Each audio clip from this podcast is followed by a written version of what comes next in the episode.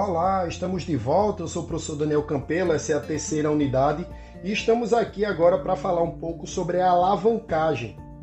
Eu tratei do termo alavancagem financeira ainda no nosso podcast da unidade de número 2, quando eu estava falando lá do mercado de ações.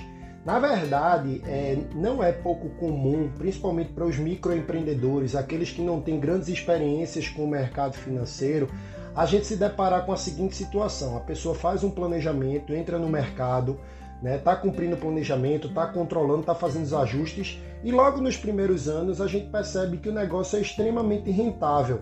E aí, dessa vez eu remeto à nossa primeira unidade, quando a gente tratou do fluxo de caixa, a gente vê que os, os saldos dos registros do, de, do fluxo de caixa vão dando positivo e a empresa vai acumulando aí saldos cada vez maiores.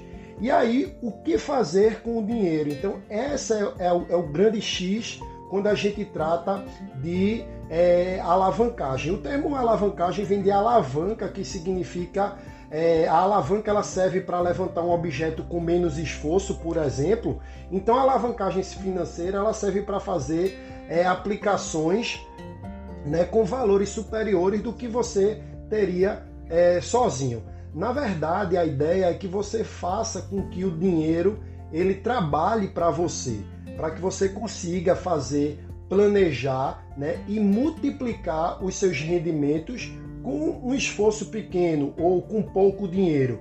Então, se você tem, por exemplo, um dinheiro é, que está parado na sua conta e você bota ele numa poupança, não seria uma alavancagem mas se você utiliza, por exemplo, uma carteira de investimentos, inclusive é, variando aí de investimentos de, de, de alto risco né, envolvido, seria, por exemplo, uma opção interessante aí é, é, daquilo que é, é, do contrário daquilo que você tinha, que era simplesmente a poupança, certo? Então a ideia, gente, quando você for é, é, tratar o seu dinheiro é, da organização é mais uma vez essa ideia de que você deve colocar o dinheiro para trabalhar ao seu favor. Observe que quando a gente está devendo, né, a gente não tem dinheiro e a gente precisa de dinheiro, essa dívida aumenta muito rápido. Então a gente tem que pensar o movimento contrário. Ora, se eu tenho dinheiro,